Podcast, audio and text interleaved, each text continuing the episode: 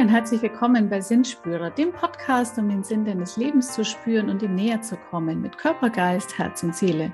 Mein Name ist Heidi Marie Weng. Ich bin Coach, Autorin, Philosophin und Sinnerforscherin. Ja, und begrüße dich ganz herzlich heute hier zu dieser Podcast-Folge. Ich habe eine tolle Interviewgästin eingeladen und zwar ist das Dr. Beatrice Wagner. Sie ist Paar- und Sexualtherapeutin und ich werde mit ihr heute viel über Sexualität und den Sinn des Lebens sprechen und wir streifen da ganz viele verschiedene Themen. Also hab viel Spaß bei diesem Interview. Wenn du das Interview nicht nur anhören, sondern auch anschauen möchtest, dann switche rüber auf meinen YouTube-Kanal. Dort kannst du uns dann auch live sehen, wie wir sprechen. Und ich wünsche dir sehr viel Freude bei dieser Folge.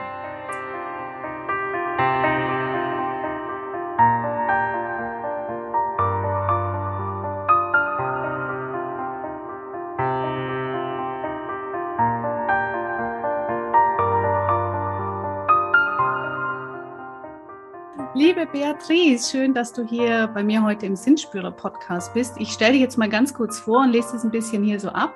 Ähm, also kennengelernt, äh, für die, die noch jetzt zuhören und zuschauen, kennengelernt haben wir uns vor ein paar Wochen bei einem Brunch der Zeitschrift Freundin und des Shops Eis.de und saßen nebeneinander und fanden uns, glaube ich, sofort sympathisch, sind da sofort ins Gespräch gekommen. Und ähm, dein Beruf gehört ja zu denen, die so... Ähm, ich sage immer Augen auf bei der Berufswahl. Es gibt Berufe, mit denen wird man immer angequatscht, überall.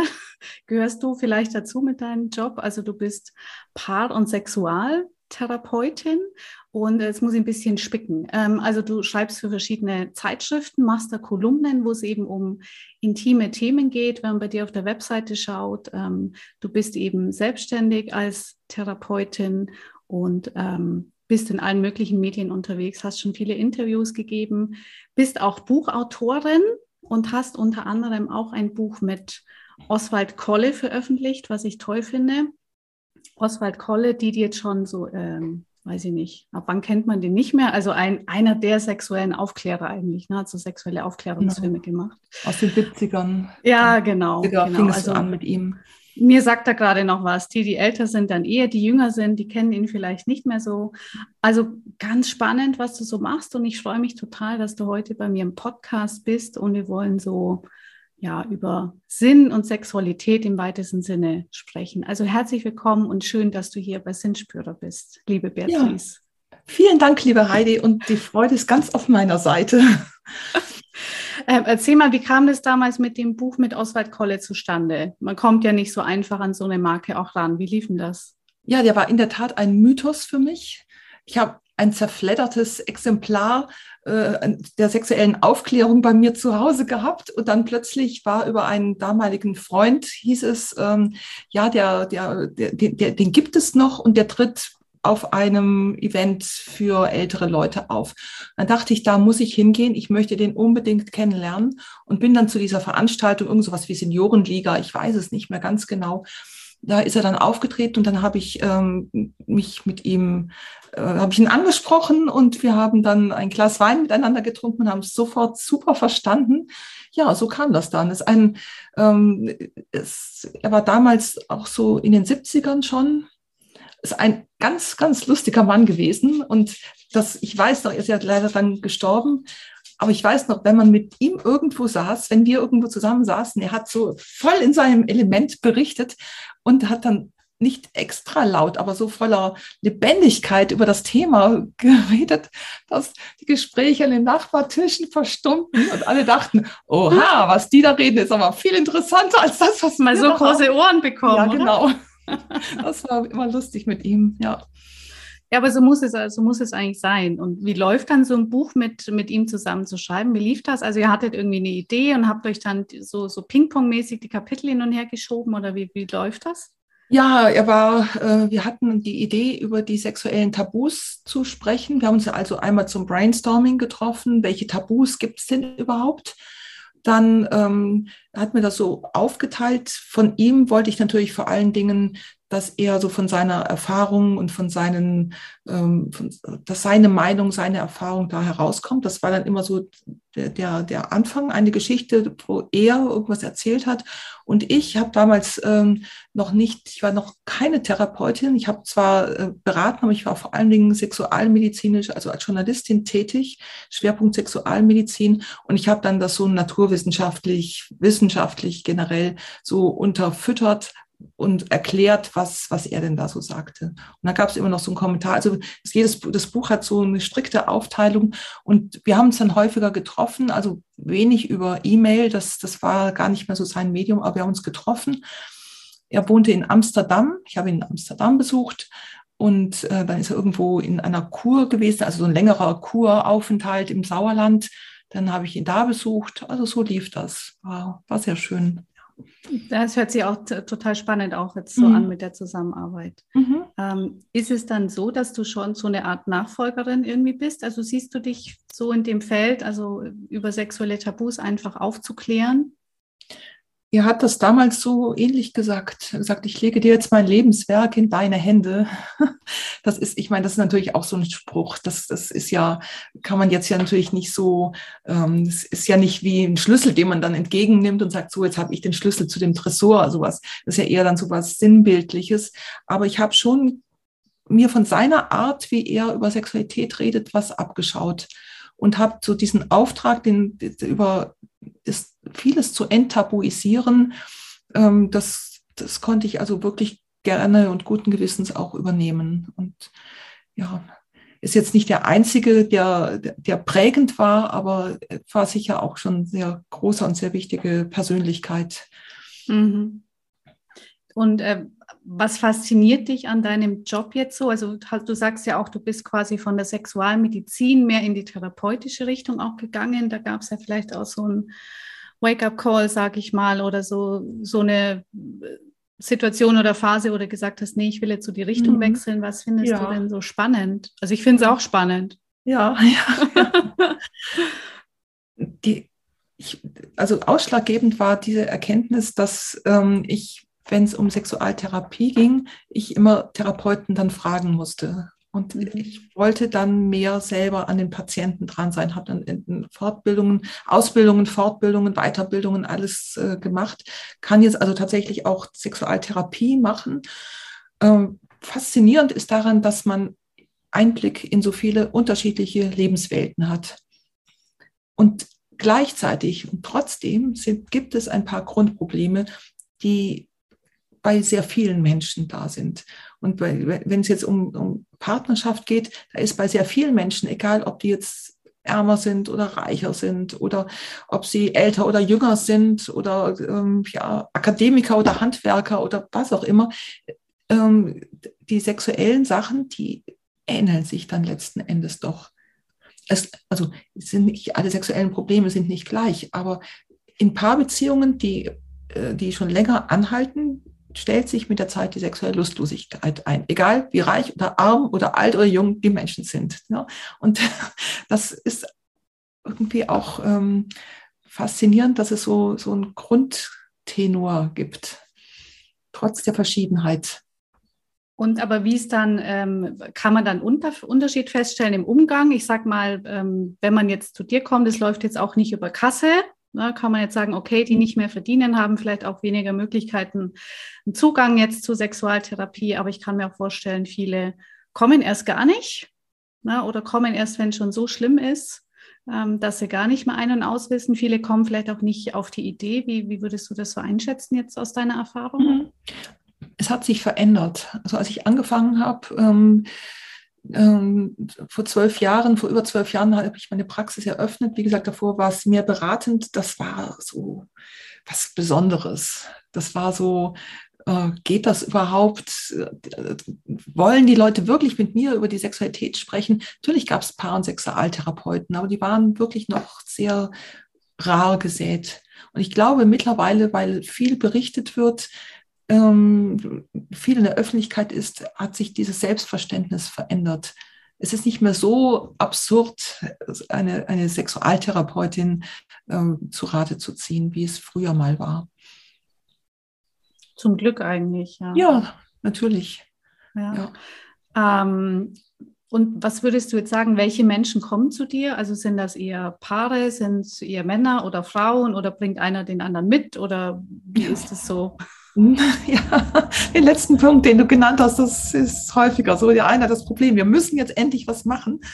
Und äh, oft ziert sich dann der andere noch. Das ähm, öfter ziert sich der Mann. Okay. Ja, wer kommt? Das ist äh, weit gefächert. Also es kommen jüngere Leute, die sich wirklich, die dann auf den Urlaub verzichten, um Sexualtherapie in Anspruch zu nehmen, um sich leisten zu können. Es kommen, die sagen jetzt, wir wollen zusammenbleiben, aber wir können einfach nicht mehr. Wir streiten dauernd und wir haben unterschiedliche Vorstellungen und wir wollen doch jetzt, äh, wir wollen doch schwanger werden und wir haben doch noch so viel vor miteinander.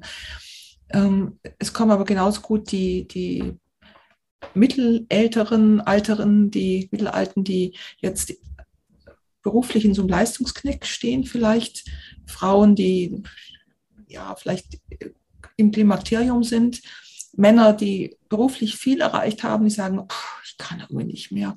Mhm. Und das zeigt sich irgendwie auch in der Sexualität. Die Männer, die jetzt da beruflich gepowert, gepowert haben, die haben jetzt vielleicht tatsächlich Reaktionsstörungen. Eigentlich, eigentlich ist der Klassiker. Ja. Frauen in den Wechseljahren sagen, ja, muss ich mir das weiter antun? Die kommen und wollen sich quasi so neu justieren. Und es kommen auch Ältere, die sagen, hey, darf ich das überhaupt noch? Ich hatte jetzt gerade eine Frage von einer Ü80-Jährigen, die mhm. sagte, ich wollte jetzt nur mal wissen, ähm, wie stehst du, wie stehen Sie eigentlich äh, zum Thema Liebe im Alter? Gibt es das überhaupt? Er sagt, ja, wenn Sie so fragen, haben Sie vielleicht jemanden kennengelernt? hm, ja, so genau wollte ich jetzt gar nicht darüber sprechen. Es, war, es war sehr, sehr nett und ich habe wieder mal gemerkt, es, Verliebtsein, also Liebesgefühle und erotische Gefühle, die haben mit dem Alter überhaupt nichts zu tun. Wie es dann umgesetzt wird, ob man da, das ist dann vielleicht nochmal was anderes, auch Sexualität, ähm, ob das alles so schnell läuft wie in der Jugend, da gibt es sicher Veränderungen, aber ältere Menschen, auch über 80-Jährige, können sich genauso verlieben und können genauso Lust aufeinander haben wie Jüngere. Da gibt es einfach keine Unterschiede. So, das, das ist erstmal über das Spektrum, über das Alter hingesehen. Und dann, wir waren ja bei der Frage, wer kommt alles zu mir? Mhm. Dann sind es natürlich auch Menschen, die alleine sind, die dringend einen Partner suchen und oder eine Partnerin. Und es gibt den ganz großen Bereich der Menschen, die sexuell ähm, besondere Wünsche haben, mhm. die jetzt nicht die, aller, nicht die meisten Menschen haben. Das heißt jetzt nicht, dass das nur gut ist, was die meisten Menschen wollen, dass das andere so überhaupt nicht. Aber es gibt einfach eine Art von Sexualität, die von der Verteilung her viele Menschen teilen. Es gibt andere Sachen, die sind jetzt nicht so sehr vertreten. Bestimmte Fetische, dass man erregt wird, wenn man wenn etwas Bestimmtes passiert oder wenn die Frau oder der Mann in einer bestimmten Art und Weise sich kleidet oder sich gibt. Solche Menschen kommen auch sehr viel zu mir, die das, die, denen das irgendwie fremd ist und die sich gerne auch einordnen möchten. Das heißt, die nutzen dann auch ein Gespräch mit dir, um, um so, so eine Art Spiegelung auch zu erfahren oder vielleicht auch ähm, eben auch zu hören, das ist normal, auch wenn du jetzt vielleicht nicht so bist wie viele andere oder spezielle Wünsche oder Bedürfnisse auch hast, aber es ist alles in Ordnung. Also für so eine Spiegelung auch, oder? Hm. Das wünschen die sich dann äh, insgeheim mhm. natürlich, dass alles in Ordnung ist. Sie, wenn sie zu mir kommen, ist das meistens, oh, ich will das weghaben. Mhm. Ich habe das hier, ist, äh, meine Partnerschaft irritiert das, wenn zum Beispiel ein Mann ganz gerne mal sich als Frau verkleidet, hat, hat seine Sexualität mit der Frau mit seiner Partnerin und trotzdem ist das für ihn so ein Eck, dass er sagt, ich verkleide oder ich ziehe mich ganz gern mal wie eine Frau an. Ich, äh, ja, na, wie heißt das mit den Augenbrauen? Also ich, ich, ich ähm, style mir die Augenbrauen halt. Style mir die Augenbrauen. Mal sie mir an und zupfe sie. Ja, und so, ja, oder? genau, mhm. zupfen. Ja. ja.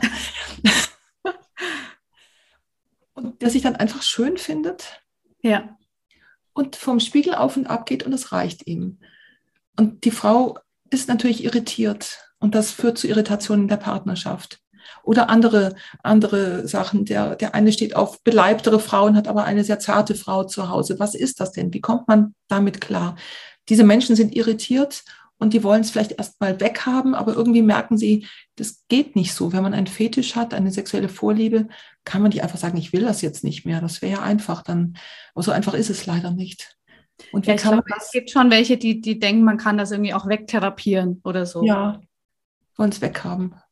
Irgendwie. Ja und merken, es geht aber nicht, haben vielleicht zig Versprechen der Partnerin oder dem Partner gemacht, nee, ich schaue mir nie wieder die entsprechenden Filme an, ich, ich gucke nie wieder diesen, in diesen Zeitungen nach und, und das passiert dann doch immer wieder. Also es geht nicht einfach so weg. Gut, das wir sind natürlich schon von der Gesellschaft auch geprägt, auch also Richtung, was ist jetzt normal oder was ist nicht so normal, aber ähm, also ich stelle schon fest, dass sich es immer noch zunehmend öffnet. Also auf Instagram folge ich ein paar Männern, die sich wie Frauen anziehen. Also auch einer, das ist total, total schön, der das seiner Frau eben gestanden hat, diese, diese Vorliebe von ein paar Jahren und die leben das jetzt und er läuft inzwischen fast nur noch, glaube ich, in Frauenklamotten rum und schminkt sich auch und die gehen auch teilweise im Partnerlook dann und also äh, und, und die schreiben auch ganz offen drüber, dass es eben nicht immer einfach ähm, ist und war. Mhm. Und, ähm, aber toll, dass es sowas jetzt eben auch geht. Ja, finde ich auch. Also auch die das Diskussion Männer und Röcke und, und ja. gegenderte Kleidung und so. Also da tut sich schon einiges, oder? Ja, genau. Dass es normaler wird, dass jeder so das Recht hat und dass es nicht die Freaks sind, sondern dass es halt mhm. Menschen sind, die möchten einfach was anderes. Das gab es ja immer schon so. Das ist ja, nur die durften nicht so ans, ans Tageslicht. Und ähm, hm. Inwiefern würdest du denn sagen, dass jetzt, äh, ich meine, unsere sexuelle Identität spielt ja eine maßgebliche Rolle auch für den Sinn des Lebens. Also wenn ich mir jetzt denke, ich kann da bestimmte Seiten an mir eben, die auch die Sexualität betreffen oder die bestimmte Bedürfnisse betreffen, die kann ich nicht ähm, ausleben. Das cuttet ja dann schon einiges von meiner Persönlichkeit, oder? Also das denke ich auch, wenn man seine Sexualität verstecken muss. Bei den Homosexuellen haben wir das ja wirklich auch so miterlebt, wohin das führt. Dann, dann ist doch das eigene Bild ist doch dann so, etwas an mir ist da, für das muss ich mich schämen. Das heißt, diese Menschen, wenn, wenn, wenn, das, wenn, wenn das gar nicht okay ist, die haben ein gestörtes Selbstbild. Das Selbstwahrnehmungsstörung, das ist ja zwangsläufig, dass dann, wenn, wenn, wenn Männer keine Männer lieben können, wenn sie denken, das ist, das, das ist, um jetzt einfach mal bei dem Klassiker zu bleiben, oder Frauen keine Frauen lieben können und sexuell begehren können, und sie spüren diesen Wunsch, dann stellt sich ja das Gefühl ein, etwas stimmt an mir nicht. Und das ist übertragbar, wenn jetzt jemand ähm, auf Lack und Leder steht, wenn jemand sexuell dominiert werden möchte oder ja, meinetwegen auf muskulöse Frauen steht oder Windeln tragen möchte. Gibt ja alles Mögliche. Dann, und das ist, es wird, nur weil es nicht normal ist, äh, dann verurteilt, dann müssen die ja denken, dass ich, ich bin nicht okay. Und das finde ich nicht in Ordnung. Es ist was, worauf man Einfluss hat, wie man es auslebt, ob man jetzt mit Gewalt etwas einfordert. Das ist nicht okay. Das ist aber die Verhaltensweise. Aber dass man den Wunsch hat, dafür, es gibt verschiedene Gründe, weswegen das so entsteht. Vielleicht ist eine frühe Prägung, ähm, die man überhaupt nicht in der Hand hatte. Jetzt geht es aber darum, wie gehe ich damit um, wenn ich in der Partnerschaft bin, wie ziehe ich meine Partnerin oder meinen Partner mit ein. Und da liegt jetzt so eine unausgesprochene Frage im Raum, was ist aber mit Pädophilie oder mit, mit gewaltsamem mhm. Sadismus? Ja, das ist, ich scheue mich auch vor dieser Frage nicht. Es gilt für mich genau das Gleiche. Männer, die sind es hauptsächlich, Frauen auch, aber ich glaube, in neun von zehn Fällen sind es Männer, ähm, die haben aus welchem Grunde auch immer also Männer, die davon betroffen sind, haben diese Neigung. Die Theorie kann es einfach noch nicht erklären. Es scheint aber so zu sein, dass das einfach eine, dass es da ist und es ist entstanden und die betroffenen Personen merken das schon von früh auf. Das heißt, die wissen von früh auf teilweise, ähm, Jungs, die gerade ins geschlechtsreife Alter kommen, merken und ihnen wird das klar, dass sie wahrscheinlich nie eine erfüllende Sexualität werden haben können. Das ist, ähm, und trotzdem gehört das zu denen, auch wenn sie es lieber weghaben möchten. Aber jetzt ist natürlich so die Frage, wie gehen sie damit um? Zwingen sie jetzt Kinder oder tun sie es nicht? Das ist für mich die entscheidende Frage. Und dabei bin ich auch bereit mitzuhelfen, dass das eben nicht, äh, dass eben nicht Gewalt ausgeübt wird. Aber inwiefern ähm, haben die das, sage ich mal, jetzt im, im Griff oder können eben auch ähm, bestimmen, nein, ich, ich lebe das jetzt so nicht aus mit Gewalt? Also das scheint mir, ist, glaube ich, eine schwierige, schwierige Gratwanderung ja, bestimmt. Ja. Es gibt ja diese sehr gute anonyme Initiative, also die sehr gute Initiative fing an mit der Uni Regensburg und gibt es in fast allen Großstädten mittlerweile kein Täter werden. Das mhm. sind Männer anonym in Selbsthilfegruppen und die arbeiten mit einem Ampelsystem, was es erlaubt, dass man sich jetzt zum Beispiel einen Katalog anschaut äh, mit, äh, mit Jugendkinder und Kinderkleidung. Das ist erlaubt, dass man jetzt ähm, sexuelle, also entsprechende Filme anschaut, ist nicht erlaubt, denn um die mhm. zu filmen, müssen die Kinder ja schon missbraucht werden. Dass man rausgeht und sich ein Kind nimmt, ist natürlich schreien, droht, geht überhaupt nicht. Das ist ein lebenslanger Kampf und ich habe eher Respekt vor diesen Männern, als dass ich sie jetzt verurteilen würde, wenn sie es wenn es schaffen. Bist du doch irgendwie aktiv jetzt so ehrenamtlich oder? Ähm, nein, nein, das, das bin ich nicht. Aber ich habe den einen oder anderen Patienten da in meiner Praxis mhm. und versuche diese Grundeinstellung ähm, auch zu vermitteln.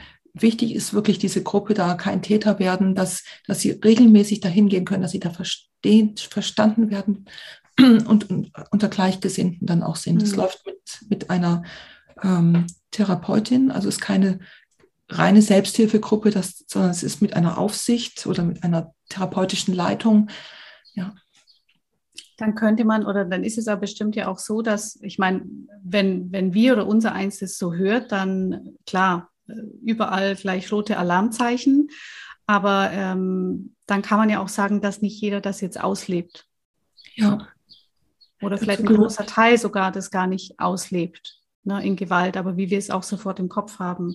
Also genau. so, ich genau. glaube, überhaupt dieses Schwarz mhm. und Weiß bei uns in der Gesellschaft ist schon sehr drastisch auch.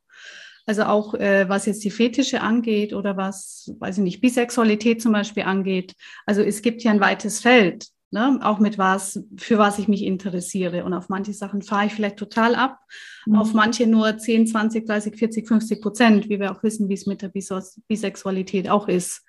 Also es ist ja eigentlich eher ähm, der kleinere Teil, der nur einem Geschlecht zuspricht, sondern man weiß ja, glaube ich, aus Studien, dass wir schon je nachdem dem anderen Geschlecht gegenüber auch offen sind, mehr oder weniger. Mhm. Aber wie mhm. gesagt, das bewegt sich alles in einer 100-Prozent-Skala. Ja, das ist, ja, das ist wirklich traurig in unserer Gesellschaft. Man sieht es auch außerhalb der äh, Sexualität, dass so diese Differenzierung, äh, diese Graustufen, dass das das ist ja anstrengend. Das machen, das, man macht sich leider viel zu leicht.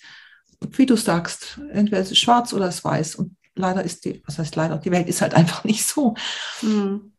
Hat es auch damit zu tun, dass wir vielleicht manchmal vor uns selber davonlaufen, also vor den eigenen Schatten, die wir dann nicht sehen wollen und lieber dann bei anderen mit dem Finger drauf zeigen? Ist das vielleicht so ein Symptom gesellschaftliches auch?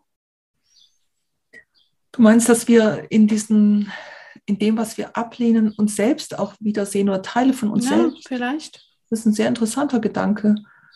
Das, das, da ist was dran, ja. Also kann, kann ich mir sehr gut vorstellen, weil das ja immer, mhm. ähm, es resoniert ja immer etwas in mir, was auch in mir selber mhm. drin ist. Und wenn ich es vielleicht nicht wahrhaben möchte, dann mhm. ist natürlich einfach, zu jemand anderem zu sagen, du, ähm, du, du, du, genau. Schwarz, ja. ist alles schwarz, gibt es kein Grau. genau, genau. Das ja. sage ich manchmal, wenn es in, in meinen Therapien, äh, in meinen Therapiestunden ist, ist ja so der Klassiker, dass die sich gegenseitig Vorwürfe machen. Der eine sagt, ja, mich stört, dass du das und das, dass du immer so spät heimkommst. Und dann sagt die andere Person ja nicht, ähm, ja, stimmt, ich lasse dich da wirklich ein bisschen, lang, ein bisschen lang hängen und ich könnte ja mal anrufen, sondern sagt ja, aber du, du kommst doch immer spät. Ja, also wenn man was einen Vorwurf bekommt, sagt man immer gleich, ja, du, lässt es nicht an sich ran, sondern mhm. gibt den immer gleich weiter. Und dann sage ich, es passt auch zu dem, was du sagst. Sag ich, aber wenn man den Finger auf den anderen zeigt, dann ist ein Finger auf den anderen gerichtet und drei zeigen zu einem selber zurück. Genau, ja, genau. Ja, weil kann man, ist eine gute Ablenkung so an sich. Genau. Ja. Ja. Und lieber den ähm, anderen beschuldigt, an, an, als zu gucken, was hat das denn auch mit mir zu tun. Ja, genau. Ähm, was mich jetzt noch äh, interessiert ist, wäre es eigentlich nicht auch sinnvoll, ähm, schon zu einer Paartherapie zu gehen, wenn noch alles scheinbar in Ordnung ist? Also da quasi anzufangen oder mal zu schauen, läuft alles gut oder bahnt sich schon was an, weil ich sage mal auch dieser Gedanke, das ist ja auch so unser Gesundheitssystem. Wir gehen ja auch erst zum Arzt, wenn dann schon, wenn es schon weh tut, wenn wir schon Probleme haben, wenn man vielleicht dann gar nicht mehr viel tun kann. Aber so eine Art Präventivgedanke, ähm, ist ja auch wie wenn man heiratet mit Ehevertrag, machen ja dann viele dann doch nicht, weil ähm, soll ja immer alles gut sein. Aber quasi präventiv oder auch wenn es gut läuft, zur Paartherapie zu gehen, machen das welche oder wäre das eine gute Idee? Du schüttelst schon den Kopf. Machen, das machen eigentlich wenig. Also habe ich noch nie erlebt, dass jemand so quasi sich so einen TÜV-Stempel geben lässt. Ja, sagt, passen genau. wir eigentlich zusammen? Ja, genau. Das ist gut. Man soll es vielleicht dann machen, also ich, ich kann es jetzt gar nicht so, so mit Ja und Nein beantworten. Also, ähm, also jetzt einfach mal so hinzugehen und sagen, hier passen wir eigentlich zusammen. Ich glaube, dass man da Verantwortung für sich selber abgibt. Deswegen wäre ich nicht unbedingt dafür, so von der Person außerhalb zu sagen, hier äh, ist das okay mit uns. Aber ich finde, dass man trotzdem früher mal in die Therapie gehen könnte. Und zwar wenn man sich so überlegt, wie fängt denn eine Beziehung an? Also idealerweise, man sieht sich, wo auch immer man sich kennengelernt hat und es beginnt so ein bisschen, ähm, man, man, verliebt sich, die Welt wird rosa-rot und ähm, man sucht möglichst viele Gemeinsamkeiten, freut sich, wenn man Gemeinsamkeiten sieht und da fängt das irgendwie an, dass man sich in, an dem Punkt schon gar nicht so richtig traut zu sagen, na, das denke ich aber ganz anders. Und auch in der Sexualität. Man findet irgendwie einen gemeinsamen Nenner. Am Anfang ist alles berauschend und toll und ähm, der, egal wie ein der andere nur anschaut, das ist man sofort hin und weg. Und trotzdem ist da so ein leises Stimmchen, sagt, äh, äh, ja, aber der könnte mich doch da ein bisschen länger berühren. Oder wieso darf ich eigentlich hier jetzt nicht irgendwas sagen, machen, tun? Und diese leisen Stimmchen, finde ich, sollten auch in der Frühphase nicht ignoriert werden. Da sollte man einen Weg finden, schon miteinander zu sprechen. Denn irgendwann wird die Sexualität zu etwas, dass man so den kleinsten gemeinsamen Nenner findet. Der eine hat vielleicht diese Erfahrung mitgebracht. Ja, wir haben ja alle unsere Erfahrungen schon vorher. Ja. Das ist, und der andere hat die Erfahrung mitgebracht und da gibt es dann so eine Schnittmenge und in dieser Schnittmenge bewegt man sich dann und lässt all das andere außen vor. Und aber die Wünsche sind ja trotzdem noch da und die Erfahrungen. Könnten wir es denn nicht da mit dem Partner mal so machen, wie ich das mit dem anderen vielleicht auch mal hatte, was ganz toll war? Und wenn diese Stimmen da sind, die sollte man nicht ignorieren. Und wenn man da nicht sich traut, das mal zu sagen, dann wäre vielleicht wirklich so ein, ein präventiver, vorsorglicher Therapietermin ganz sinnvoll. So ein gutes Setting, um dann mal ins Gespräch zu kommen. Ja, vielleicht, ne? genau. Ja. Ja. aber äh, hormonell ist ja gar nicht so einfach dann, ähm, diesem Ich traue mich das jetzt doch ähm, oder das leise Stimmchen zu hören, weil es wird ja gerade in der Anfangsphase, in den ersten sechs Monaten, sechs bis neun Monaten, sagt man ja, werden wir total überschwemmt von diesen ähm, Hormonen, die uns natürlich auch alles rosa-rot sehen lassen und dann ja, sagt man vielleicht eher, ach, Stimme ist, ist alles fein. Mhm. Ja, und aber ja, genau. klar, dann später zu sagen, ähm, übrigens, da wäre jetzt doch was, ist umso länger die Zeit, umso schwieriger wird es wahrscheinlich. Exakt, so ist es. Und mhm. dann fragt der andere natürlich mit Recht, ja, Moment, jetzt haben wir seit anderthalb Jahren Sex. Jetzt kommst du erst damit an, ich, ich mache das jede Woche so mit dir und jetzt fällt es dir erst ein. Der ist natürlich ja. mit Recht ein bisschen empört, ja. Ja, ja aber ist es nicht auch oft so, ähm, also ich stelle das gerade auch in Gesprächen mit Frauen fest, dass wir Frauen auch oft über unsere Bedürfnisse gar nicht so gut Bescheid wissen und vielleicht, wenn es hochkommt, nur merken, also irgendwie ist jetzt nicht so toll, aber vielleicht gar nicht merken, was wir stattdessen bräuchten, geschweige denn auch darüber zu sprechen? Das ist uns Frauen vielfach noch so anerzogen. Das mhm. ist, ist glaube ich, das ist richtig. Ja. Also das ich habe ja selber auch, auch zwei Kinder, auch eine Tochter. Das sind schon auch Themen, wo ich mich damit beschäftige. Wie kann man den Kindern dann auch ähm, ja, den Umgang anders ähm, damit beibringen? Weil ich sage mal, jetzt nur Vorleben zieht er ja nicht. Ne? Die sollen mhm. das jetzt äh, auch nicht so hautnah mitbekommen bei den Eltern. Aber ähm, wie wachsen denn unsere Kinder dann so rein, deiner Auffassung nach? Ja, das ist jetzt ein ganz weites Feld, so die Sexualerziehung im Kindesalter. Generell, also das ist, ich, es gibt ja so einen Streit, ab wann sollte man jetzt den Kindern das sagen? Und mhm. also als allgemeine Leitlinie ist meiner Meinung auf jeden Fall, dass man in der Aufklärung versucht, eine gute Einstellung der Sexualität äh, zu vermitteln und nicht die Aufklärung den, den Medien überlässt. Also die Kinder heutzutage, die wissen alle Bescheid, ja, die irgendeiner hat den Zugang zum Porno entdeckt und die, die gucken sich das an und, und finden und, und giffeln dann darum und, und so weiter. Wie es rein technisch läuft, wissen die alle. Da muss man nicht mehr viel erzählen. Aber das andere ist ja viel schwieriger. Was bedeutet eigentlich Sexualität? Ist das wirklich nur dieses rein-raus-Spiel? Was möchte man mit der Sexualität eigentlich sagen und machen? Ist das nur zur Triebbefriedigung da? Ist das nur dazu da, noch mehr und mehr zu tun? Oder hat es nicht auch einen tieferen Sinn? Das, finde ich, müssten Eltern ihren Kindern schon vermitteln. Dieses Gespräch müssten sie führen. Mhm. Sexualität ist ja ein Kit für die Beziehung. Man macht, man erlebt gemeinsam etwas Schönes. Der andere ist der Quell der, der Lust. Und ich bin der Quell der Lust für den anderen. Und dann schaut man sich an und, und verliebt sich quasi neu, so beim Orgasmus, wenn man sich dann anschaut und nicht irgendwo mit geschlossenen Augen und, und, und, und verdunkelten Zimmern das macht. Ja. Also das sage ich jetzt auch nicht so einfach. Es gibt so Studien, wenn man den Geliebten anderen Menschen anschaut und dann noch in so einem erregenden Moment, in dem es ja maximal gut geht, dann verbindet man ja immer wieder die, die guten, tollen Momente. Ah, da ist ja der andere mitbeteiligt. Ist also ein Kit, ein richtiger Kit für die Beziehung. Und man zeigt sich auf immer wieder neue Weise, dass man sich mag. Man berührt sich körperlich, man hat keinen Stoff dazwischen, man ist sich nah, man ist intim. Das sind alles verbindende Sachen. Und das sollten die Kinder mitbekommen. Aber in welchem Alter man das macht, so vielleicht muss man da als Eltern sensibel sein, aber da, das Vielleicht lässt sich das auch gar nicht so pauschal sagen, weil die Kinder sind ja auch einfach unterschiedlich. Und vielleicht auch, ich glaube, wenn man Kindern generell beibringt, sich über Bedürfnisse zu äußern, fällt es denen natürlich jetzt in diesem speziellen Themenbereich später dann auch leichter, als wenn sie mit ihren Bedürfnissen gar nicht in Kontakt sind, würde ja. ich jetzt mal annehmen. Ja, jetzt weiß ich, warum ich nicht so richtig antworten konnte. Ich finde es ganz wichtig, dass die Kinder die Bedürfnisse äußern, dass wir Eltern, ich habe auch eine Tochter, ist jetzt auch schon älter, aber dass wir Eltern dem, was das Kind fühlt, quasi Worte geben. Mhm.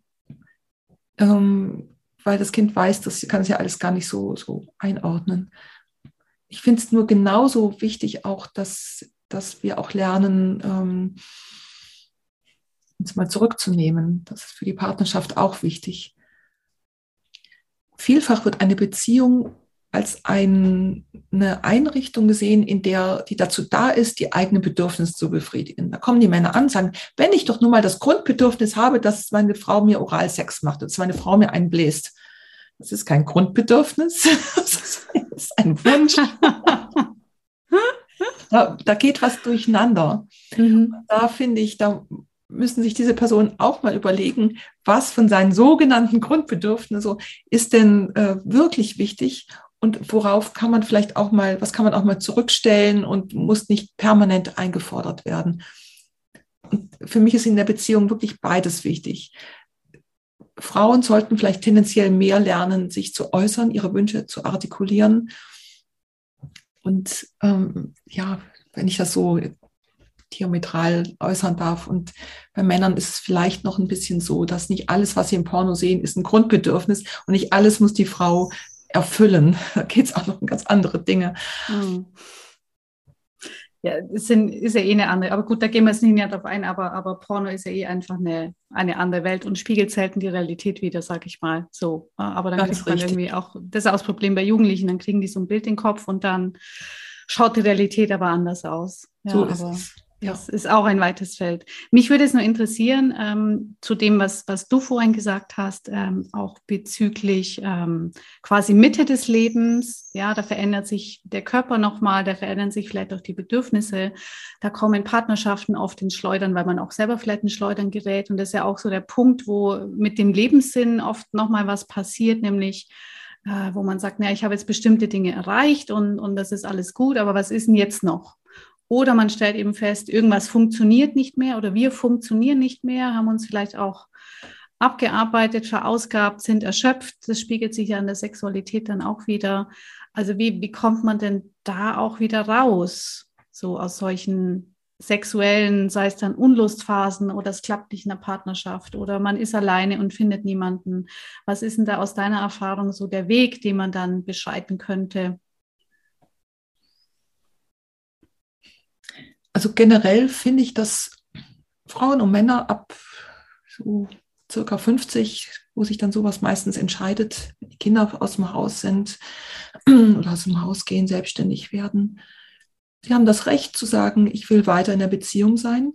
Sie haben das Recht zu sagen, die Beziehung mit meinem bisherigen Mann, das passt nur nicht mehr. Ich habe jetzt keine Verpflichtung mehr, wegen der Kinder bei ihm zu bleiben oder bei ihr zu bleiben. Ich darf mich neu orientieren und diese, die Menschen haben genauso auch das Recht zu sagen, nö, ich mag keinen Partner mehr, ich will es alleine leben. Das ist, es muss keine Verbitterung sein. Es kann, ich kenne vor allem Frauen, also Männer wollen das eigentlich nicht. Und ich kenne aber sehr viele Frauen, so die zwischen 50 und 60 sagen, ohne Verbitterung, nö, mag ich nicht mehr. Ich habe jetzt mit dem Thema einfach abgeschlossen. Ich möchte jetzt mich nicht mehr wieder um einen Mann kümmern müssen zu Hause. Die Rolle bleibt ja dann doch eh, vielleicht eher bei mir hängen. Ich möchte jetzt ähm, mich anderen Sachen zuwenden. Ich finde, das ist völlig legitim. Und das ist eine Entscheidung von jedem selbst. Und ähm, es gibt keine Verpflichtung, nur als Paar glücklich zu werden. Das Einzige, was wo, was, was ich äh, vermeiden oder wo ich meine Patienten auch darauf hinweise, was sie nicht, was, was ich gefährlich finde, wenn man in so eine Verbitterung hineingerät, wenn man sagt, ja, der letzte Mann hat mich jetzt schlecht behandelt, alle Männer sind Schweine, ich, ihr könnt mich jetzt alle mal. Mhm. Nee, der nette Nachbar ist vielleicht kein Schwein und der wäre vielleicht dann genau die richtige Person. Ja, das ist also diese Pauschalverurteilung, das haben weder die Männer noch Frauen verdient. Es gibt überall solche und solche. Also das, ich finde, damit macht man sich selber auch zum Opfer, wenn man sagt, ja, ach, mir ist immer so schlecht gegangen, ich bin nie, alle haben mich immer schlecht behandelt, jetzt könnt ihr mich alle mal. Das, diese Verbitterung, die fällt auf einen selber zurück. Hm, das, was du sagst, ist ja auch eine wichtige Säule in der Resilienz, also eben aus der Opferhaltung rauszugehen und Eigenverantwortung zu, zu übernehmen, weil ich sage mal, es sind ja, gibt ja immer Punkte in der Partnerschaft, wo eben ähm, beide so ihr Päckchen zu tragen haben. Das Wort Schuld will ich jetzt da gar nicht im Mund nehmen, das ist ja auch so konstruiert, aber finde ich schön, wie du es gesagt hast, aus der Opferrolle raus. Und ich glaube auch, man kann, wenn man es möchte, kann man alles gut lösen und halt hoffen, dass der andere Partner das dann auch möchte und dass er nicht äh, verbittert ist. Ähm, und es ist aber auch schön, wie du sagst, so man darf sich auch selber die Erlaubnis geben, das zu tun. Ja, weil wir haben ja auch oft so noch im Kopf, ne, auch von den Elterngenerationen, man trennt sich nicht oder es kann jetzt nicht sein oder in dem Alter lohnt sich's nicht. Ähm, also meine Großmutter väterlicherseits, die hatte mit meinem Großvater auch eine Ehe, die jetzt nicht so ideal lief, sage ich mal. Und die ist mit 72 ist die ausgezogen damals. Und ähm, finde ich richtig mutig, oh. weil ich sag mal, viele denken dann noch, äh, ja, ich brauche brauche jetzt eigentlich schon jemanden zum Pflegen so ungefähr mhm, ja. und ähm, äh, laufe schon auf den Sarg zu. Da mache ich das nicht mehr, auch diesen Aufwand. Ne, dann musste, musste man die ganzen die Gütertrennung machen und alles. Ähm, aber die hat das wirklich noch durchgezogen, weil sie gesagt hat, nee, es gibt noch Sachen, die möchte ich erleben. Und äh, es ist eigentlich einfacher dann, wenn ich das alleine mache. Und die ähm, ist dann auch noch verreist und so weiter. Also das ist schon mutig, ne? egal in welchem Alter man es durchzieht. Aber natürlich umso älter, wenn man dann noch so mutig ist zu sagen, ich mache das jetzt, das ist natürlich mhm. schon toll. Ja. Genau. Schlimm ist ja, wenn man dann so denkt, ja, das lohnt sich jetzt, jetzt lohnt sich es auch nicht mehr. Ist, ja, äh, ja, aber das stelle ich schon fest äh, bei älteren Leuten, ob das dann die neuen Zähne sind oder das Hörgerät ja. oder weit, das lohnt, das lohnt sich jetzt, das lohnt nicht mehr. Ja. So ja. diese Einstellung zu haben. Also mhm. ich denke auch, aber gut, ich habe leicht reden, ich bin 43 erst. Ähm, äh, vielleicht kommt man irgendwann mal in so einen Zustand oder läuft da Gefahr reinzukommen, naja, jetzt ist eh schon egal, jetzt warte ich halt darauf, ähm, dass es zu Ende geht, aber eigentlich sehr schön, immer wieder das Leben neu zu entdecken auch. Und es hat ja in jedem Alter, glaube ich, seinen Reiz, würde ich sagen. Mhm. Diese Verbitterung, das finde ich schlimm, mhm. wenn man dann verbittert wird und klagt. Ich habe mal irgendwo ähm, ein Buch, je älter, desto besser, geschrieben. Irgendwann entscheidet sich, ob man also so ab 50 so, das ist so wirklich so Klimakterium und, und äh, bei Männern so, das, das ist so ein ganz gutes Alter. 50, 60 und dann entscheidet man sich, ob man ins klagsame oder ins weise Zeitalter eintritt. Man kann natürlich dann, natürlich wird einiges schlechter, ja. Die Gesundheit wird nicht besser, die, die Schönheit, die wird irgendwie auch nicht, so, zumindest die, die wird anders. Wird anders. wird anders, so ja. richtig, ja, genau. Natürlich kann man sich darüber beklagen. Und manche älteren Leute, wir kennen sie alle, man ruft an und dann heißt es wieder, ah, was soll ich bei dem Arzt und auch die Nachbarin und oh. Es ist ja furchtbar. Und andere sagen, das, das, das, das kennen wir doch alle, aber ich habe jetzt Lebenserfahrung zu bieten. Und mit denen sind dann ganz andere Gespräche äh, möglich. Die, die sind vielleicht auch, die haben es auch irgendwo an der Hüfte und haben auch ihre, ihr, ihr Päckchen zu tragen. Und trotzdem haben ältere Menschen dann, die haben ja diese gesammelte Lebenserfahrung. Es wird immer noch mehr. Die können Dinge ganz anders einschätzen. Und ich finde, diese Entscheidung werde ich verbittert und klage rum und mache alle, alle Menschen sind böse und mache mich zum Opfer. Oder bleibe ich, habe ich weiterhin den Kopf oben und schaue, was auch das Älterwerden Gutes mit sich bringt und lebe weiterhin, nehme das Geschenk des Lebens weiterhin an. Diese Entscheidung, die muss jeder selber treffen. Eine ganz wichtige Entscheidung. Total und ich glaube nicht nur für jemanden, also für einen selber, sondern auch für die Jüngeren. Ähm, also meine andere Großmutter, die jetzt 86 wird, die, da funktioniert der Körper auch nicht mehr so, aber die ist so ein positiver Mensch. Mhm. Na, wenn, wenn ich bei ihr bin, das ist so eine Leichtigkeit, wo man jetzt denken könnte, naja, alt und nicht mehr ganz fit, aber das, das ist so ein leichtes Gefühl, eben weil sie nicht in dieser Opferhaltung ist, mhm. sondern und da, da, profitieren alle. Also die ganzen mhm. Jüngeren profitieren alle. Und wir gehen dann immer dorthin und meine Kinder machen dort Hausaufgaben und es ist, weil es einfach so schön ist, so familiär und so eine Zufriedenheit. Also diese Zufriedenheit, was man ja schon mhm. oft sagt, ja, ich, umso älter ich werde, ich werde immer zufriedener. Viele Dinge nerven mich nicht mehr so, ich reg mich nicht mehr drüber auf. Mhm. Da profitieren ja alle davon. Und mhm. wir können, also wir Jüngeren können uns ja da auch was abgucken. Genau. Von diesem Umgang, wie du es auch ja. vorhin so schön gesagt hast. Ja, ja. Ja, total. Ja, schön gesagt. Ähm, dazu fügen. Ja. ähm, ich würde jetzt äh, am, am, Ende, am Ende des Podcasts hier noch gerne eine Frage stellen, die mhm. stelle ich allen Podcast-Gästen, die bei mir sind. Was ist denn für dich persönlich der Sinn des Lebens? Ich habe eine ganz einfache und klare Antwort. Ich möchte anständig leben und ich möchte schauen, dass die Welt zu einem besseren Ort wird. Ich möchte meinen Beitrag dazu leisten, dass die Welt zu einem besseren Ort wird. Schön und die einfachsten Antworten sind ja oft auch die, sind ja auch die besten. also ich finde, du machst das. Also so wie ich dich jetzt kennengelernt habe, äh, wir haben uns jetzt ein paar Mal unterhalten, ähm, finde ich auf jeden Fall, dass du einen ganz tollen Beitrag dazu leistest. Und ähm, hoffen wir, dass wir mit dem Podcast da auch einen kleinen Beitrag dazu leisten können, dass es anderen vielleicht hilft, vielleicht mehr mit äh, dem Thema Sexualität auch in Berührung zu kommen mhm. oder mehr mit Tabuthemen, vielleicht nicht nur alles schwarz und weiß zu sehen und die Perspektive zu wechseln.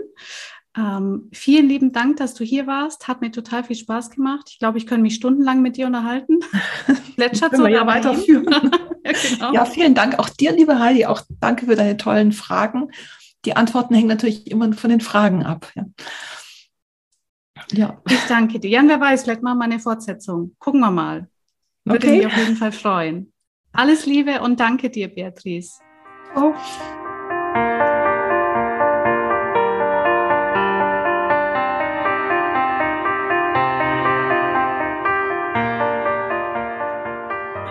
Das war die Sinnspürer Podcast Folge mit der wunderbaren Dr. Beatrice Wagner. Du findest sie im Internet unter www.beatrice-wagner.de. Ich poste den Link auch in die Show Notes. Vielleicht kannst du dir vorstellen, mit Beatrice zusammenzuarbeiten.